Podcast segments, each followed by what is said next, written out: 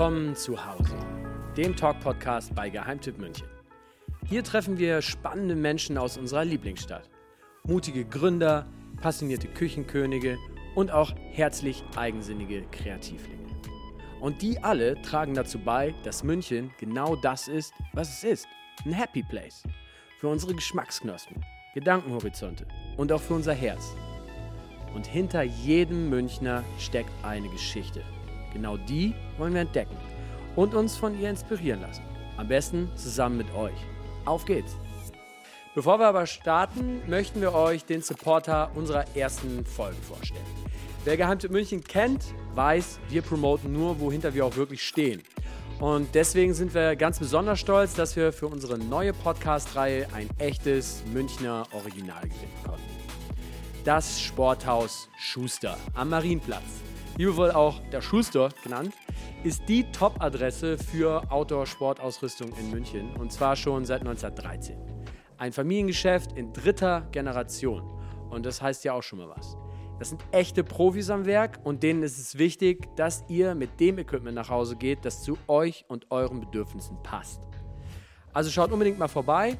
Für unsere Podcast-Hörer der ersten Stunde gibt es sogar einen 10% Gutschein im Schuster Online-Shop.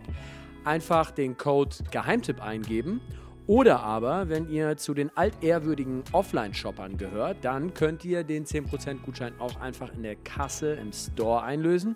Mehr Infos dazu bekommt ihr auf www.sport-schuster.de slash Geheimtipp. Ganz wichtig mit 2p, sonst kommt ihr nicht so weit. Und wir wünschen euch viel Spaß beim Entdecken und jetzt geht's los mit unserem heutigen Gast.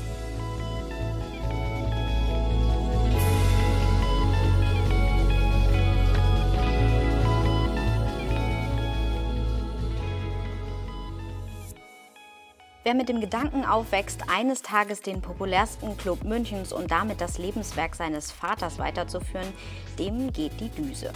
So könnte man zumindest meinen. Darum war unser Autor Olli auch ziemlich überrascht, als er den heutigen Geschäftsführer vom P1 Club Sebastian Goller zum Interview getroffen hat. Schnieke Chino und gestärkter Hemdkragen Fehlanzeige. Dafür lässige Skaterbuchse, Beanie auf dem Kopf und ganz schön entspannt der Typ.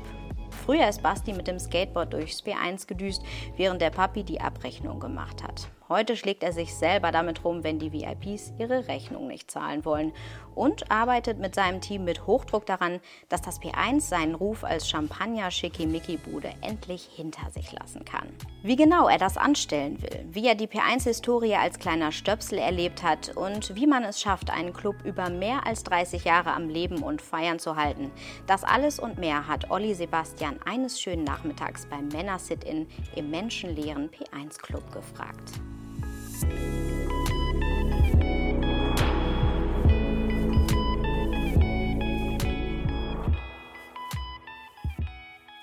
Du bist seit einiger Zeit der Geschäftsführer hier im P1. Genau, seit fünf Jahren. Seit fünf Jahren.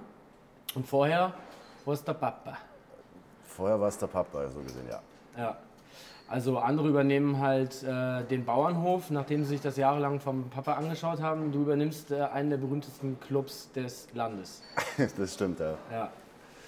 Äh, wusstest du äh, immer schon, dass es irgendwann vielleicht mal dazu kommen wird, so ähnlich wie bei einem äh, Familienbetrieb auch? Oder ist das im Nachtleben eher was anderes, weil das ja nicht unbedingt so was Konstantes ist, wo man weiß, dass es in zehn Jahren immer noch läuft? Also es Mm, Es hat sich dann irgendwann rauskristallisiert, um ehrlich zu sein. Also mir, ich habe, glaube ich, mit 16 oder 15 angefangen in der Gastro zu arbeiten, neben der Schule her. Und mir hat das schon immer Spaß gemacht, äh, die Interaktion mit den Gästen und mit den Leuten und einfach äh, das aktive Arbeiten in der Gastro. Und habe dann auch ähm, nach dem Abi äh, in die Richtung studiert. Und dann hat sich während dem Studium, wo ich eigentlich äh, Hotelmanagement studiert habe, hat sich aber dann rauskristallisiert irgendwann, dass ich da schon Lust hätte, wieder nach München zurückzukommen und äh, zur, ja, im P1 zu arbeiten. Das hat sich quasi rauskristallisiert, dass du dann irgendwann das P1 äh, vielleicht übernehmen kannst, willst, darfst. Ähm, aber da gab es vielleicht auch mal die eine oder andere Überlegung, in eine ganz andere Richtung der Gastronomie zu gehen oder einen eigenen Club aufzubauen, einen eigenen Mythos aufzubauen oder? Ähm, ja, also ich hätte, ich habe wie gesagt Hotelmanagement studiert und daher, weil, der, weil das Hotel an und für sich echt das komplexeste ist, was es so in der Gastronomie gibt. Ja, und am interessantesten ist, weil du natürlich mit Bars, Restaurants, äh, sei es Bars oder auch klassische Hotelvermietung die Zimmervermietung, einfach äh, ein riesengroßes Spektrum hast. Und du wirklich von äh, allen Bereichen, was in der Hotellerie, Gastronomie gibt, alles abdeckst im Endeffekt unter einem Haus. Und das hat mich schon immer interessiert, obwohl dann irgendwann ich mir gedacht habe, dass es auch eher erstmal aus Nächstenliebe zu München, weil ich habe in Spanien studiert und äh, zeitweise in London und Berlin gelebt, äh, München mich wieder angezogen hat und dann so gesehen auch das P1 wieder angezogen hat. Ich glaube, es war eine Mischung aus beiden. Gab es da irgendeinen so einen entscheidenden Moment, wo du gesagt hast, ah, irgendwie doch wieder zurück nach Hause? Ähm, äh, weil vorher könnte ich mir vorstellen, wenn jetzt in, in Spanien war. Wo warst du in Spanien? Ich war in Andalusien. Also Andalusien. Der Nähe Malaga. Okay, also wenn du, wenn du da warst und in London und, und Berlin, jetzt nicht gerade zwei unbekannte Städte nee. Europas, da, da wird ja mit Sicherheit auch mal die Überlegung nahegelegen haben, dass du halt irgendwie an den mega funky Places bleibst. Äh, ja, war auch so am Anfang erst. Aber es hatte natürlich, jede Großstadt hatte immer so seine Vor- und Nachteile. Gut, jetzt hat Malaga würde ich jetzt nicht als die Metropole nee, Europas nicht. bezeichnen. Nee. War aber jetzt halt zum Studieren schön, aber dann so aktiv zum äh, Leben und zum Arbeiten für mich jetzt nicht so interessant. obwohl man natürlich die Nähe zum Meer schon, äh, schon genießt. Aber wie oft kommt man denn da auch hin? Es ist ungefähr so, wie man sagt, ja, die Nähe zu den Bergen ist in München super toll. So oft ist man dann nämlich auch nicht, wenn man ja. mal ehrlich ist. Ja. So oft genießt man es nicht. Ja. Ich sag mal, wenn, wenn jetzt dein Vater einen der berühmtesten Läden des ganzen Landes, kann man glaube ich schon so sagen vom P1, ne? Denke also, ich, ja. Ähm, die, die krassesten Jahre des P1 sind mit Sicherheit nicht gerade jetzt. Also du hast jetzt schon auch ein bisschen Luft wieder noch nach oben. Also ich glaube so, ähm, die, die, der Peak war irgendwann wahrscheinlich so in den, in den, in den 90ern, in den, in den 2000ern, das, ich denke, oder? Ich denke, das ist halt die Zeit, wo die Leute am meisten drüber reden. Genau, Hat aber halt, auch, ne? äh, glaube ich, äh, viel damit zu tun, dass halt die Leute damals äh, nichts aufzeichnen konnten und äh, jeder seine Story im P1, die er erlebt hat, äh, dementsprechend äh, radikaler und schöner ausgeschmückt hat, dass es besser ankommt bei den Freunden und Bekannten, denen er es erzählt hat. Ich glaube, dass man das, äh, das Ausgehverhalten von heute und damals jetzt gar nicht so richtig vergleichen kann.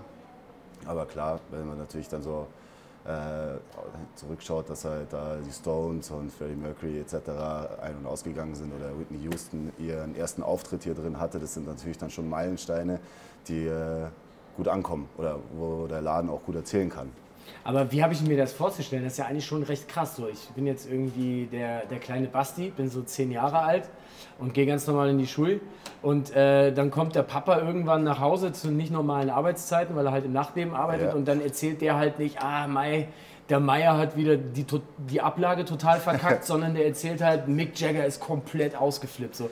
Hast ja. du da dann die Stories äh, so auch ja, teilweise, äh, brühwarm erzählt Teilweise bekommen? brühwarm haben wir die äh, mitbekommen. Ist natürlich so, wenn man im jungen Alter ist, ist es äh, mal Klar ist Mick Jagger ein Begriff, ist natürlich aber nicht so glorifiziert, wie wenn man dann im Alter ist, wo man den aktiv hört. Ja? Mhm. Äh, aber es war schon, äh, schon auch immer beeindruckend, was so los war. Für mich persönlich war die Geschichte mit dem Kahn am besten, weil ich damals ein großer Fan von Oliver Kahn war. Wie alt warst du da? Boah, wenn ich jetzt genau wüsste, wann das war, aber es glaube ich müsste Anfang der 2000er auch gewesen sein, glaube ich. Okay. Weiß es nicht genau. Ja, also noch nicht volljährig. Nee, lang mal nicht. Ja. Das heißt also, ähm, die, die Kahn-Story ist so deine Hauptstory, aber hast du noch irgendwie signifikante andere Stories, die dir so aus Kindheitstagen in Erinnerung sind, wo dir das halt erzählt wurde und dir das als, äh, ja, was ja. dir einfach so in Erinnerung geblieben ist? Ja, bestimmt. Also ich, die eine Story, ich, ich glaube, es war Prince, hat sich äh, im alten P1 nochmal, hat sich verlaufen in den Katakomben und hat nicht mehr rausgefunden, bis sie ihn dann, glaube ich, nach einer halben Stunde Suchen oder so in irgendeinem Raum, in irgendeiner Ecke gefunden haben weil es war auf der, auf der anderen Seite vom Haus der Kunst und da konnte man quasi, wo die Getränkelager ist, runterlaufen und da waren da hinten die Büroräume und der ist irgendwie denen durch die Lappen gegangen und da in den Gängen verschollen, erstmal. Ich vermute nicht ganz nüchtern. Glaube ich auch nicht, weil ich aber nicht dabei ist, kann ich jetzt das schlecht sagen. ähm, wussten das deine Schulkameraden, dass du quasi der Sohn des äh, P1-Betreibers bist? Äh, ja, dann irgendwann. Also ich denke mir so, ähm, meine, also gibt es eine lustige Story aus äh, meiner Kindheit, weil da hat die, ich glaube, Grundschullehrerin gefragt, was äh, mein Vater so macht und ich habe einfach nur spontan und kurz gesagt, der schläft. dann hat die natürlich beim nächsten, äh, nächsten Elternabend gefragt, so, okay, was macht denn ihr Mann, also ja, was macht denn ihr Mann, dass er nur schläft? und so kam, so kam das dann zu tragen. Es war jetzt halt nicht, dass ich damit äh, von klein auf dann da mit hausieren gegangen bin oder so. Ja kam halt dann, wenn, wenn ich dann in der Schule war und dann gab es da P1-Mützen oder sowas und ich hatte dann eine auf, wo ich dann von älteren Jahrgängen angesprochen, wo ich die her habe. Und ich so, ja, die, die habe ich meinem Papa geklaut. wo hat sie dein Papa her? Ja, der, dem gehört's. so kam das dann raus, aber es war jetzt nie so, wo ich gesagt habe, ja gut, also äh, bei der gehört das P1 und und dann später in den Schwellenjahren, wo du quasi selber rausgehen durftest und ein bisschen Knallgas geben, ähm, ist man dann in den Laden von Papa zum Feiern gegangen oder gerade erst recht nicht? Äh, ich tatsächlich schon, äh, fast immer, weil es mir hier immer am besten gefallen hat.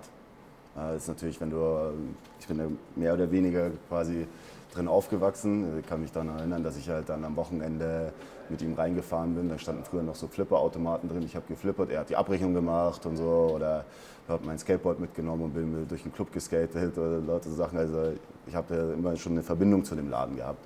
Und halt auch zum äh, Haus der Kunst, weil ich dann oben auf den Rampen skaten war und sowas. Und da ja, halt, wollte ich halt immer hierher. Ja. Also jetzt nicht so, wie man sich das bei einem Schulleiter vorstellt, dass man als Kind niemals auf die Schule seines äh, Vaters will, wenn der da Lehrer ist, ja, nee, weil man da unter äh, besonderer Beobachtung steht nee. oder so. Das war okay. Und, das war okay. Ja, du hast dann halt, wenn du dann irgendwie vier Bier zu viel getrunken hast, das vielleicht in der Ecke gemacht, wo genau, also, man gerade nicht beobachtet genau. wurde. Ist ja groß genug. Ja. ja.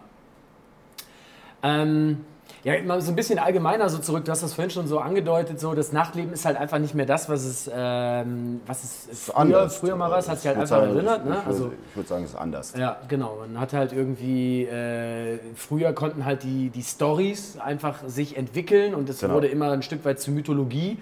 Heute kann man äh, dem entwickeln, das alles vorwegnehmen, weil die Stories, äh, die sind heute in einem Produkt verankert, nämlich Instagram und das wird alles sofort ja. live irgendwie weggetickert. Jeder hat sein Handy dabei. Ja.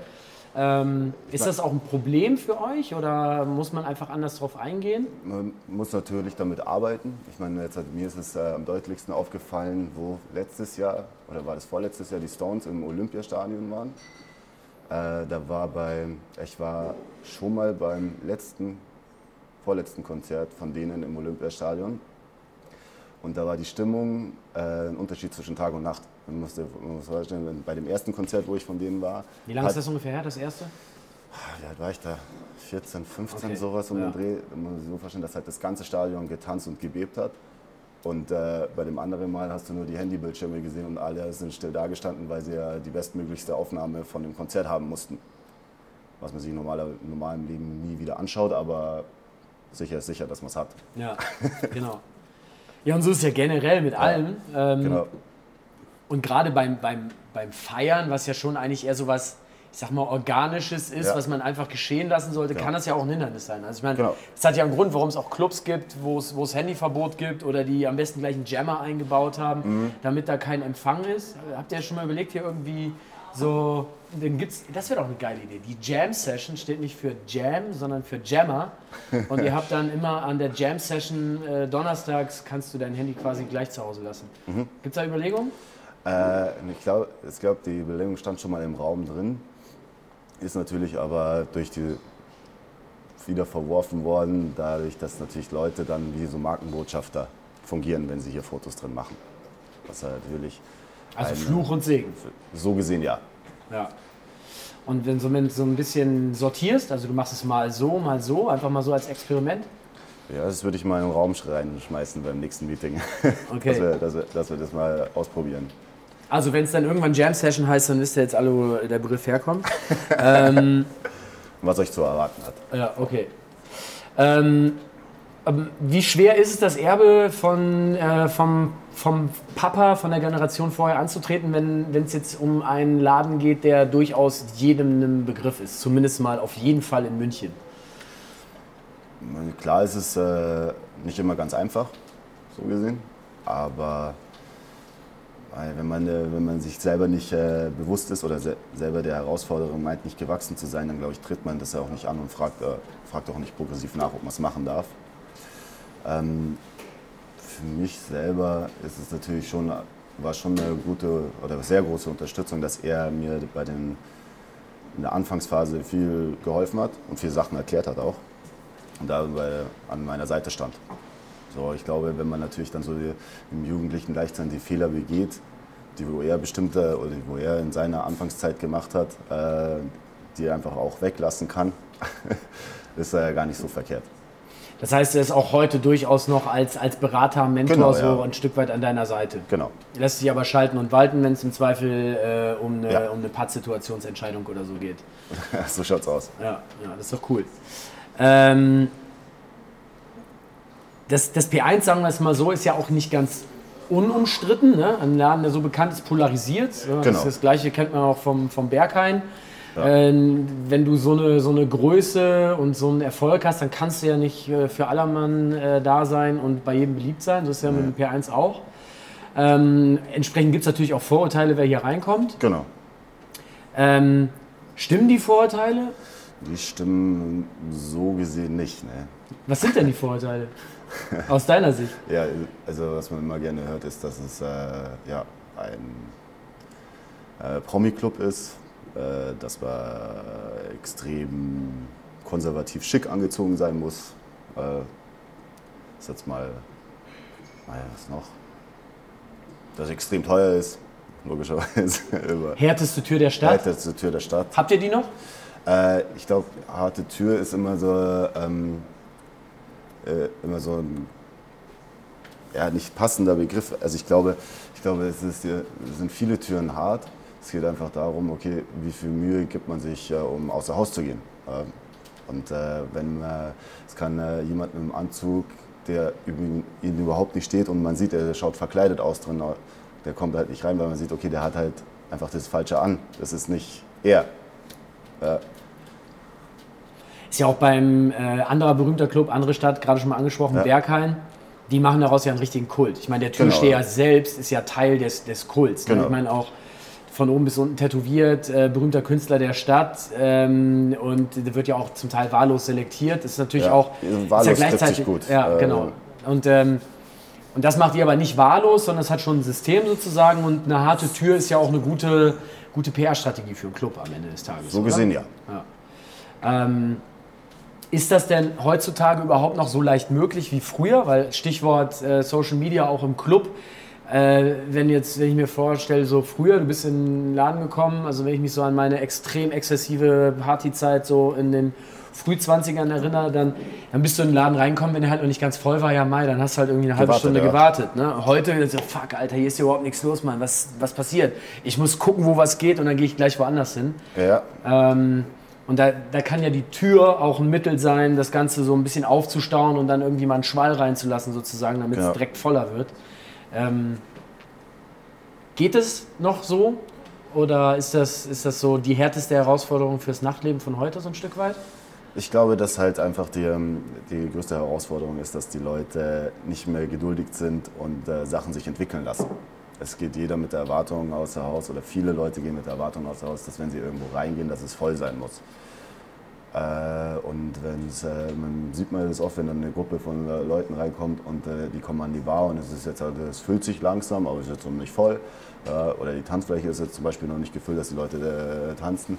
Die, die, hängen dann alle sofort am Handy.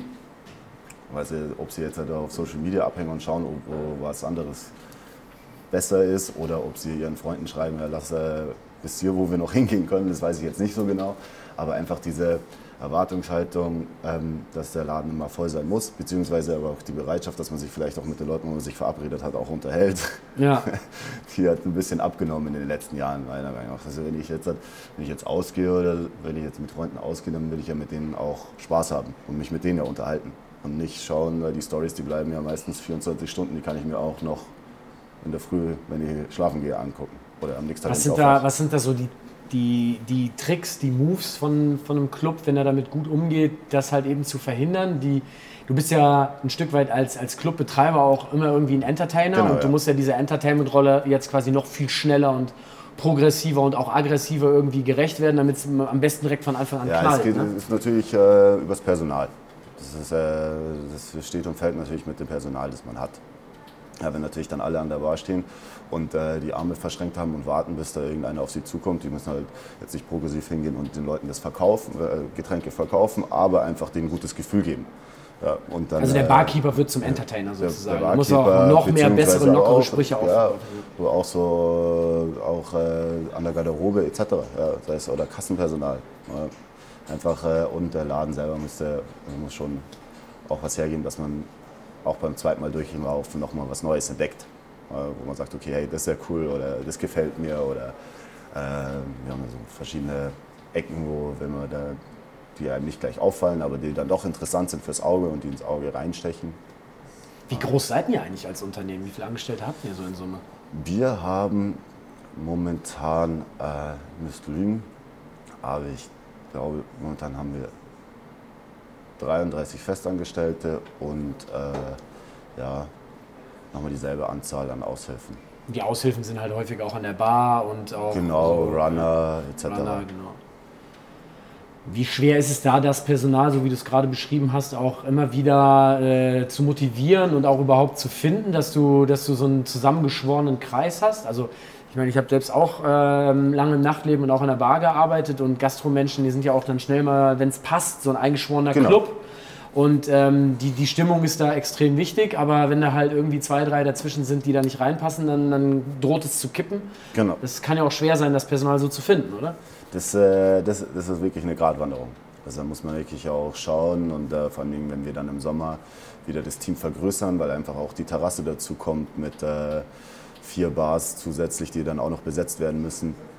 Es äh, kommt da wirklich ein großer Schwung neues Personal rein und die muss man sich aber auch so aussuchen, dass sie zu, zu den anderen passen. Oder ja, sie das- sollten im besten Fall zu ihnen Ist die passen. Personalentscheidung äh, Chefsache bei euch oder ist das Teamsache? Wir sind, äh, also der Dennis und ich, sind äh, beide für den Laden zuständig und ähm, wir entscheiden das zusammen. Okay, also es Das gibt auch so- also so richtige Vorstellungsgespräche, ihr müsst checken, ob ihr euch die Leute Vorstellen, könnt. Oder aber auch, okay, wie ist äh, die Motivation von sich selber heraus? Ja, warum will ich da im P1 arbeiten? Ja, ich habe gehört, hier kann man viel Geld verdienen. Das ist jetzt nicht unbedingt die beste Motivation. ja, meine, das ist jetzt halt auch nicht gerade äh, unbekannt, aber es ist halt, äh, ja, man sollte schon auch sich mit dem Laden identifizieren können. Ja, wenn man natürlich herkommt und sagt, du, ich finde äh, das scheiße, das scheiße, aber will trotzdem hier arbeiten, dann ist er vielleicht fehl am Platz oder ziemlich sicher sogar fehl am Platz. Wie oft ähm, muss man dann auch so in, in den äh, ekligen, sauren Apfel beißen, was ja für einen Chef auch äh, immer gar nicht so cool ist, wie man das glauben mag, auch mal jemanden rauszuschmeißen? Das passiert dann mit Das Sicherheit auch gar passiert nicht so schon, selten. Ne? äh, passiert schon, ja. Ja. Ist, zwar, ist zwar nie schön, ist aber, es kommt ja auch immer darauf an, wie man es macht. Entwickelt man eine Routine im Rausschmeißen? Ich Also glaube glaub nicht, ich glaube nicht. Es Ich ist- glaub, ist immer ich, glaub, ich glaub, unangenehm. ich, es ist immer unangenehm und es ist selber, also ich persönlich bin selber genauso aufgeregt wie derjenige, wenn er die Hiobsbotschaft kriegt dann. Ja. Das ist, äh, ist jetzt nie so, wo man sagt, okay, da, ja, also es ist schwierig oft oder meistens. Ja. Ähm, ja, das ist ein bisschen auch das, das äh, nächste Thema. Also ich meine, das klingt ja immer so schön romantisch. Naja, Mann, ich habe hab einen Club, ich bin Clubbesitzer, einen der berühmtesten Clubs überhaupt so. Aber am Ende des Tages ist das halt ein Unternehmerbusiness. Ne? Du, Genau. bist, du bist ein Unternehmer, äh, du musst unternehmerische Entscheidungen fällen und ähm, du gleichzeitig musst aber auch irgendwie der Entertainer und Performer äh, so vorne vorm Team sein und bei Events auch mal vor der Kamera oder ähm, mit den Promis dastehen und äh, zur Arbeit gehört mit Sicherheit auch dazu, dass man zu einer gewissen Tageszeit oder Nachtzeit des Arbeitens auch selbst hier und da mal einen Drink nimmt und gleichzeitig aber noch ein seriöser Unternehmer sein muss. Genau. Das ist auch eine Gratwanderung, oder? Das ist auf jeden Fall eine Gratwanderung. Äh, ist äh, schwierig. Ähm, Und da ist ja durchaus der ein oder andere Gastronom auch schon so ein bisschen, sagen wir mal, unter die Räder gekommen. Ja, unter die Räder gekommen, ne? Und auch an seinen eigenen Geistern, die er gerufen hat, eingegangen. So. Ist das, das stimmt. Ich schaue bei mir, also ich habe für mich da selber so die Routine gefunden, dass ich äh, wirklich auch gar keinen Alkohol trinke, auch wenn ich irgendwo essen gehe oder sowas. Also ich trinke dann wirklich keinen Schluck. Äh, und äh, wenn ich ja, habe auch für, irgendwie für mich selber so das Gewissen, wenn ich jetzt mal sagen will, ich habe jetzt äh, Donnerstag, Freitag, Samstag, obwohl ich vielleicht dann auch nur einen Tag ganz wenig getrunken habe oder an den Tagen wenig getrunken habe, ich trotzdem ein schlechtes Gefühl daraus. Und ich fahre im November immer einen Monat lang zum Surfen und da trinke ich gar keinen Alkohol. Wo bist du surfen? Da fliege ich immer nach Brasilien, ganz im Norden, nach äh, Jerry. Jerry? Ja. Okay. Das heißt, du reitest äh, Welle und gehst aber auch Wind- und Kitesurfen? Genau. Also Windsurfen. Alle drei? Äh, Windsurfen. Kitesurfen, Kitesurfen nicht, aber Windsurfen und Wellenreiten. Also da ist man auch wirklich die bestmöglichste Auslastung im Meer hat. Wie trainierst du da ähm, die restliche Zeit zu? Also das sind ja zwei sehr kraftintensive Sportarten auch. Da kannst du jetzt nicht einmal im, im Jahr für einen Monat hingehen und nee. glauben, es funktioniert sofort. Nee, also da muss man, muss man schon immer auch schauen, dass man dann auf dem Level ist. Das ist natürlich, äh, dadurch, dass es Extremsportarten sind, kannst du diese Muskelpartien, die du eigentlich aktiv brauchst, kaum trainieren. Ja, du könntest halt irgendwie in Ammersee gehen und immer dreimal quer durchpaddeln einfach. Ja, ungefähr, das, könnt, das könnte ich machen, aber ja, ich, die Zeit nicht so dazu oder mache ich eigentlich ehrlich gesagt nicht. Ich gehe halt schwimmen. Und aber dann hast du, wenn du da vier Wochen bist, hast du da so, sagen wir mal, eineinhalb Wochen, wo du mehr oder weniger durch die Hölle gehst, weil du dich am Abend nicht mehr rühren kannst und in der Früh ist es auch schwierig, aus dem Bett rauszukommen. Aber dann äh, hast du innerhalb kürzester Zeit wieder da die Muskulatur, wo du sie brauchst. Ja. Und dann äh, geht es auch leicht von der Hand. Also echt, äh und um die Hüfte locker zu halten, könntest du ja eigentlich hier direkt vor der Haustür auch äh, trainieren gehen, oder? Ja. Machst du auch? Habe ich, früher, hab ich früher aufgemacht, nach der Arbeit. Jetzt habe ich es tatsächlich zwei Jahre lang, bin ich gar nicht mehr surfen gegangen am Eisbach. Eigentlich gar nicht so wirklich besondere Gründe, aber irgendwie hat es mich da dann nicht mehr so hingezogen. Weil du bist ja mit Sicherheit auch zu Zeiten hier, wo von den anderen weniger da sind. Also du könntest ja eigentlich, wenn du morgens um sechs fertig bist und hier rausstolperst und halt eben ähm, nüchtern geblieben bist während der Arbeit, ja, ja. eigentlich noch direkt so ein Feierabend-Set ja. äh, dranhängen. Ja, das könnte, das könnte ich tatsächlich, das habe ich, hab ich tatsächlich immer gemacht im Sommer. Aber ich kann, ich kann gar nicht sagen, warum ich es nicht gemacht habe. Ich nehme es mir jedes Jahr aufs Neue dann wieder vor. Also ich denke, dieses Jahr wird es auf jeden Fall darauf rauslaufen, dass ich äh, wieder ein, zwei Sessions da in der Früh hinlege. Ist das so ein bisschen der Grund, warum du mit dem Surfen angefangen hast? Weil du es halt vor der Haustür immer vorgeführt bekommen hast, ein Stück weit? Mm, nee, gar nicht mal. Also tatsächlich ist der Grund, ähm, dass ähm, meine ganze Familie surft. Also äh, mein Dad hat damit angefangen. Dann hat meine Mom damals beschlossen, okay, entweder ich fahre mit dem im Urlaub und werde irgendwann richtig sauer, weil der Typ nur im Meer ist. Entweder lerne nichts oder ich kann mit ihm nicht mehr im Urlaub fahren. Äh, und so gesehen haben die beiden das dann äh, gelernt und haben es uns Kindern, also ich habe noch zwei Geschwister, äh, das auch beigebracht. Und, auch zwei, zwei Brüder? Nee, eine Schwester, ein Bruder. Und die surfen auch, die sind jünger oder älter? Die sind jünger wie ich auch. Das heißt, du bist der Surflehrer für deine Geschwister gewesen? Äh, ja, so gesehen ja. Und es ist echt, wenn wir zusammen surfen sind, ist echt immer ein cooles Erlebnis, wenn man da so. Das heißt, ihr versucht auch diesen Monat so als, als Family-Time genau. zu machen. Ja. Und da geht es immer an den gleichen Spot? Jetzt hat seit äh, vier Jahren, ja. Lass noch mal kurz ein bisschen zurückkommen aus P1. Ähm, ja, gerne. Wir, ähm, wie gesagt, das ist ja nun mal jetzt ein krasser Traditionsclub, kann mhm. man ja schon auch sagen. Und das ist ja auch ein Stück weit eine, eine Leistung im, im Nachtleben überhaupt so, so alt zu werden, sage ich mal. Ja. Eigentlich darf man nicht alt werden, weil man muss ja jung bleiben. Genau. Und äh, für mich hat sich das immer so ein Stück weit so angefühlt, so Gastro ist am Ende des Tages eigentlich auch wie so ein Gebrauchsgegenstand, so ein Abnutzungsgegenstand, so ein Ambiente, das da drin ist, das ist halt so und so viele Jahre geil und cool. Mhm. Und das nutzt aber irgendwann halt einfach ab ja. und dann wollen die Leute wieder was Neues haben. Ne? Und entweder du erfindest dich, erfindest dich immer wieder neu oder aber du bist halt so ein krasser Mythos, dass du über Jahrzehnte das gleiche Programm mhm. spielen kannst. Ähm, was seid ihr davon? Seid ihr ich beides? Seid ihr eins von beiden? Ich würde sagen, dass wir daraus eine Kombination sind. Äh, natürlich muss man sich im Nachtleben immer wieder neu erfinden, beziehungsweise auch äh, mit der Zeit mitgehen. Ja. Weil, Und aber auch teilweise auch, kann man auch noch aus diesem Altbestand, was man über die Jahre aufgebaut hat, sehr gut äh, arbeiten oder auch daraus zehren.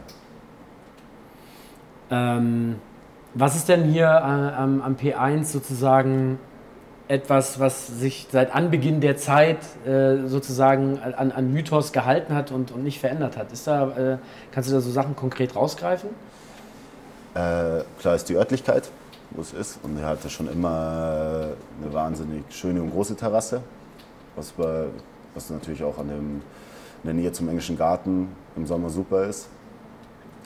Äh, ja, und dann auch so Sachen wie jetzt Wiesen. Äh, einfach, äh, dass du nach, der, nach dem Oktoberfest äh, mit einem vorkommt, wenn die ganze Stadt dann einem vor die Tür strömt. Ist schon äh, immer beeindruckend zu sehen und macht auch wirklich Spaß.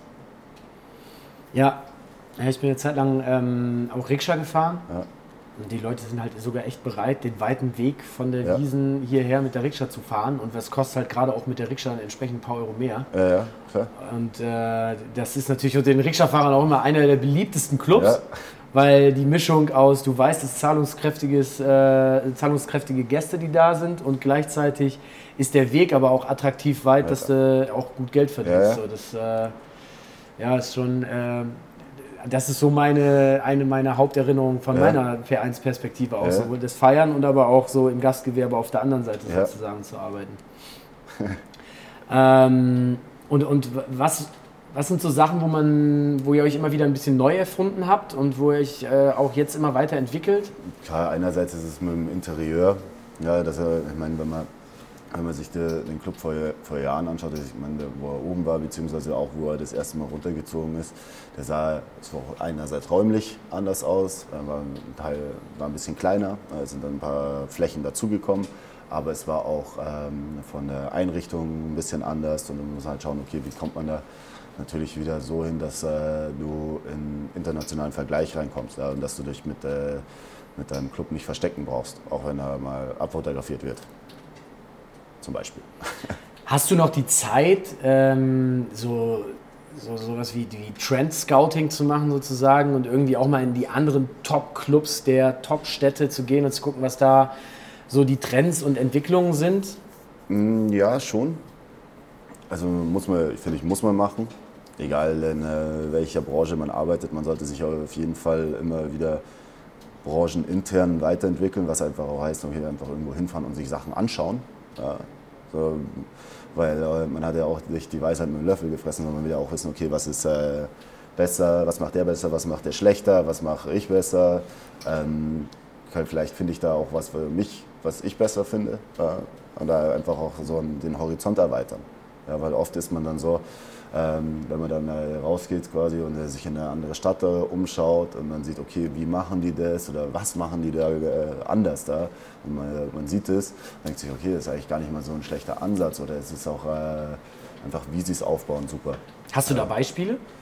Ähm, ich persönlich fand, äh, jetzt, ich war letztes Jahr kurz in Paris und da habe ich mir ein paar Läden angeschaut und da gibt es gibt es das Lag, das hat mir jetzt persönlich ganz gut gefallen. Und die haben sehr viel, legen sehr viel Wert aufs Licht. Zwar, wenn man, sie, wenn man erstmal reinkommt, meint man, okay, man sieht gar nichts mehr. Aber die haben eine sehr ausgeklügelte Lichtvariante, was mir sehr gut gefallen hat da drin. Und sind das dann auch so Sachen, wo du denkst, boah geil, Alter, das müsste man eigentlich an perspektivisch dann auch nochmal übernehmen? Weil wenn ich jetzt so mal speziell mir das mit dem Thema Licht vorstelle, Licht bedeutet halt auch gleich immer Peng, da knallt es im Portemonnaie. Ne? Also Licht um, ja. umdesign ist äh, sowohl im Film als auch im, im Interieur-Setup halt echt ein Thema. So, ne? Ja. Nee, also klar, man muss, ja, man muss ja sich selber erstmal auch dann sagen, wir wussten, okay, wir haben ja auch Licht, also muss man ja nicht komplett alles rausreißen. Ja, aber dass man sagt, okay, man hat da ein paar Stellschrauben, die man angeht und äh, die äh, verbessert man jetzt. Ja. Mm, was sind aktuell außer München natürlich, deine, deine Lieblingsstadt im Hinblick auf äh, Spannungsfeld Nachtleben? Ich persönlich mag äh, London und äh, Paris tatsächlich ganz gern. Ähm, Berlin finde ich auch immer interessant, weil es so facettenreich ist. und du einfach äh, in den verschiedenen Vierteln auch wirklich äh, verschieden ausgehen kannst. Und selber für mich würde ich wahnsinnig gerne mal äh, jetzt nach Tel Aviv und nach Beirut. Weil ja, darüber habe ich viel gehört, äh, habe ich ne? äh, viel darüber gehört, war selber noch nie da und denke aber, dass einfach dieses äh, Ausgehverhalten dort äh, super ist. Oder Hast du es mal geschafft, in Brasilien dir schon irgendwas anzugucken auch? Ja, aber auch nur so kleinere, örtlichere Sachen. Also jetzt nichts. Das sind nicht so äh, krasse Clubs, nee. sondern eher gute Bars und so. Ja, und das ja. ist auch da, wo, wo, wo, ich immer bin. Da ist jetzt halt, das Nachtleben, sagen wir es, überschaubar. Eher so beachlastig und äh, ja, dann läuft da brasilianische Volksmusik, also Vorhau heißt es.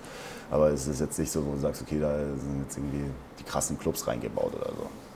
Habt ihr, hast du noch so eine Vision auch vor Augen, wo die Reise noch hingehen kann und hingehen soll auch mit dem P1? Also wo du, wo du den Club so ein bisschen in fünf Jahren siehst, wie man sich äh, weiterentwickeln kann oder eben nicht weiterentwickeln, sondern einfach den Mythos pflegen, das ist ja auch viel Arbeit.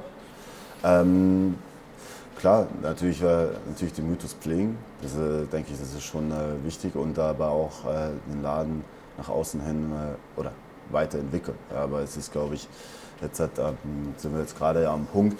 Wir könnten klar sagen, wir machen jetzt einen großen Umbau und bauen dann den ganzen Laden nochmal um. Ist aber jetzt haben wir momentan so kleinere Feinnuancen vorgenommen, was jetzt dem gesamten Club sehr gut tut. Äh, das heißt nur, dass wir den Eingangsbereich äh, ein bisschen umgebaut haben, aber auch äh, an der Lichttechnik, wie vorhin angesprochen, ein bisschen, ein bisschen was zugebaut haben bzw. verbessert haben, einfach um den Laden noch mehr zum Pulsieren zu bringen. Wenn es äh, gebraucht wird oder wenn, der, wenn der Club, das Clubgeschäft läuft. Ja, und einfach, ja, vielleicht äh, am liebsten wäre es natürlich, wenn man ein, zwei andere Läden noch in anderen Städten aufmacht. Ach, das ist das, auch eine, durchaus war, eine Überlegung. Das, war, ist, das ist tatsächlich durchaus eine Überlegung. Ja. Unter dem gleichen Namen oder? Äh, denke wahrscheinlich ja. Ich glaube, es kommt aber auch oft auf die Städte drauf an. Ja. Welche könnten das sein? Dadurch, dass meine Geschwister in Berlin leben, würde ich wahrscheinlich dann sagen, okay, in Berlin wäre jetzt gar nicht so verkehrt, wenn es klappen würde. Aber glaubst du, du hättest in Berlin unter dem Namen P1 eine Chance? Weil der Berliner, der, der sieht sich ja schon auch immer ja. als was besonders Funkyes, anderes als der Münchner. Ja. Das ist ja gerne mal so ein Diss auch und da ist ja das P1. Das stimmt, das stimmt aber ich glaube, in Berlin ist tatsächlich so, dadurch, dass viele von unseren Gästen dorthin gezogen sind, hätten wir da, glaube ich, schon so eine sehr gute Grundbase. Und gibt es noch andere Städte? Äh, das wäre jetzt halt äh, mal mir am liebsten, aber also, muss man halt schauen. Da muss man natürlich auch erstmal hin und dann muss, der, muss das Objekt auch passen. Äh, das bringt jetzt nichts, wenn man sagt, okay, ich will jetzt halt in eine andere Stadt biegen und brechen und dann ist man da weit weg vom Markt oder ne, geht in eine Location rein, die einfach auch schon verbrannt ist auf dem Markt. So was gibt es ja auch. Also es muss ja wirklich dann auch stimmig sein. Ähm, Nochmal so zu den, ähm, zu den Gästen, die man so hat und den Klischees. Was, was sind denn früher für Leute reingekommen? Was kommen heute für Leute rein? Hat sich das geändert?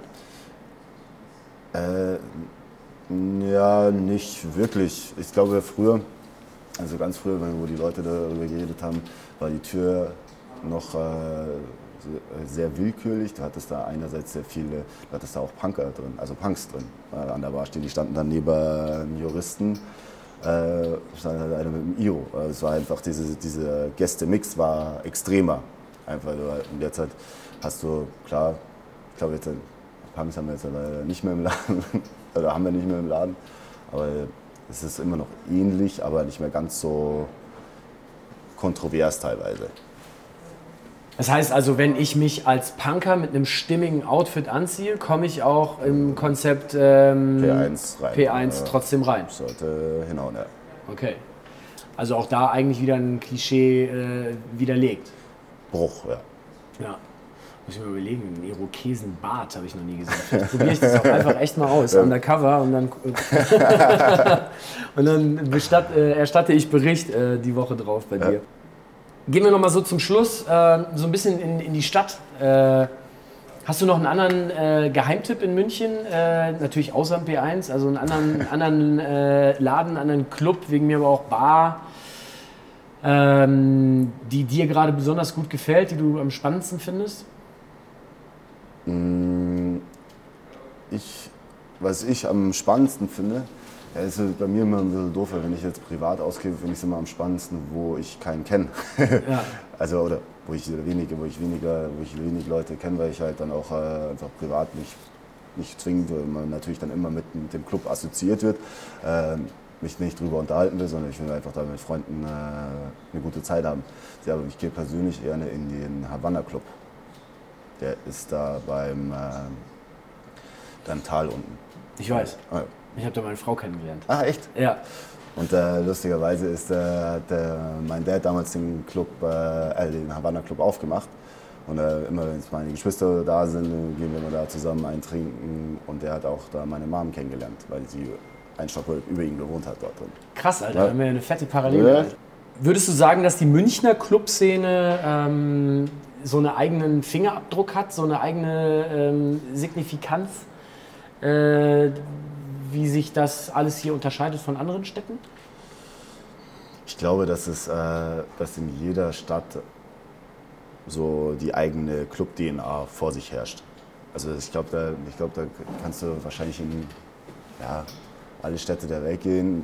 Nicht, dass sie ähnlich sind oder gleich sind, aber dass, äh, das Wesen an und für sich oder das Ausgehverhalten von den Menschen, so gleichen sich ja auch das Nachtleben an. Also gibt da, wenn du schaust, in Spanien geht man normalerweise nie vor zwei, halb drei in den Club. Ja. Und die Clubs machen da auch oft einfach erst um zwölf, halb eins auf. Ja, so, so, gleicht sich, so gleichen sich die Clubs auch an das Ausgehverhalten an und so ist es aber auch in jeder Stadt oder so ist es auch in München. So gleicht sich die Münchner Clubs an die, an die Ausgehgeneration oder Ausgeh Verhalten von den Leuten an. Und was ist das in München, wenn du es beschreiben müsstest? Also was sind da so die, die Merkmale, wo man erkennt, so stell dir vor, du kriegst einen fetten Schlag am Kopf und weißt nicht, wo du bist, wachst in irgendeiner Ecke auf und äh, du kennst die Clubs natürlich, du würdest es sofort erkennen, aber dass du halt so merkst, boah, ey, Alter, das ist hier bestimmt Berlin, wo ich gerade bin. Oder das ist auf jeden Fall irgendwie München, weil der und der ist so und so drauf. Also ja, ich glaube, das, äh, man merkt es an den Leuten tatsächlich, in welcher Stadt man, äh, in welcher Stadt man ist. Weil du auch, äh, also nicht, dass äh, die Leute ähnlich sind, aber es ist halt, äh, hast du in Berlin, gehen die Leute anders aus oder haben vorwiegend einen gewissen Grundstyle wie jetzt, äh, wie jetzt vielleicht in München oder vielleicht in Hamburg oder das heißt äh, in Spanien. Wenn du ja auch passionierter Surfer bist und du hast vorhin auch noch erwähnt, so, du äh, hast ja früher auch als, als Kind und Jugendlicher geskatet. Ähm, skatest du heute noch? Äh, Skaten tatsächlich ganz wenig nur noch. Also jetzt, ich fahre nicht mehr im Park oder so. Da ist jetzt, äh, ja, ich mag mir einfach nicht mehr wehtun. Aber Surfen und Windsurfen auf jeden Fall noch sehr extrem. Aber der Stil ist schon noch erkennbar, ne? Also die Vans sind geblieben ja, und, und der, die Tragetechnik der Hose ist geblieben. Stimmt, ein paar Sachen, paar, paar Sachen sind geblieben. Die, ich glaube, die, die werde ich auch nicht, ist noch geblieben. Die, die werde ich nicht mehr los. Glaubst du, dass man die auch noch so mit der, mit der Attitude, so mit, mit Mitte, Ende 50 genauso tragen kann? Ich glaube, dass es dann, wenn es bei mir soweit ist, äh, noch zeitgemäß ist.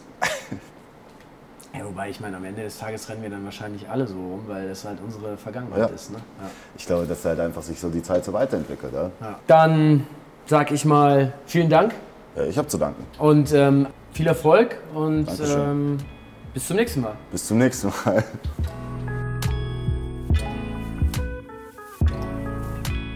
Vielen Dank euch fürs Zuhören. Uns hat es riesig viel Spaß gemacht. Ähm, wir hoffen natürlich, euch ging es genauso. Und wenn es euch genauso ging, dann müsst ihr diesen Podcast jetzt natürlich abonnieren. Ihr müsst ihn kommentieren. Ihr müsst ihn liken. Ihr müsst damit machen, was man mit allen Dingen im Social Web so tut. Interagiert mit uns, empfiehlt ihn weiter. Und wenn ihr irgendwelche Fragen habt, zögert nicht. Wir beantworten sie und finden es beim nächsten Mal raus. Bleibt uns gewogen und wir hören uns.